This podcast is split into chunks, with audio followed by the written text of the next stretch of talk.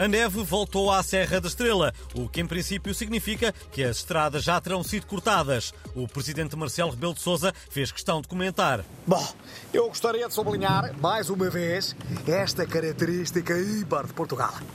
Somos o único país do mundo que tem uma estância de esqui que fecha quando neva.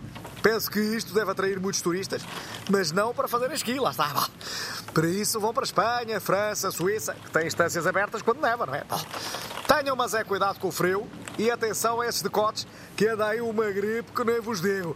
Bom, olha, já estou. E porque vem aí mais uma edição da Web Summit, temos hoje em estúdio o famoso Chat GPT para responder às questões dos nossos ouvintes. Bom dia, Chat. Começo eu com uma pergunta. O que esperas desta edição da Web Summit? Bom dia a todo o auditório. Olha, não espero nada porque não conto lá pôr os pés. Até porque não tenho pés. Ah, ah, ah, ah, ah, ah, ah, ah.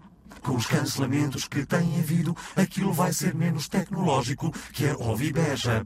Maneira que, se calhar, vou antes à Ovibeja mamar uns chouriços. Ok, passamos então à primeira pergunta enviada pelos nossos ouvintes. A ChatGPT, eras capaz de te casar com a modelo transgênero Marina Machete? O Miguel Sousa Tavares não era. Era, mas preferia casar com um esquentador inteligente ou com a Bimbi. Atrai-me cenas com botões. Uh, caro chat GPT, o que é um orçamento pipi? Eu sou apenas um modelo de inteligência artificial e os meus conhecimentos da teoria política ainda não chegaram a esse nível. Pode fazer-me uma pergunta mais simples sobre o pensamento de Maquiavel, Hobbes, Marx, Hayek ou qualquer outro autor. Uh, ok. Quem levarias para uma ilha deserta? Essa é fácil. Levava a Joana Amaral Dias e deixava lá. Caro ChatGPT, se o mundo acabasse amanhã, o que farias hoje? Enviava nudes à Júlia Palha e mandava fechar todos os acessos à Serra da Estrela.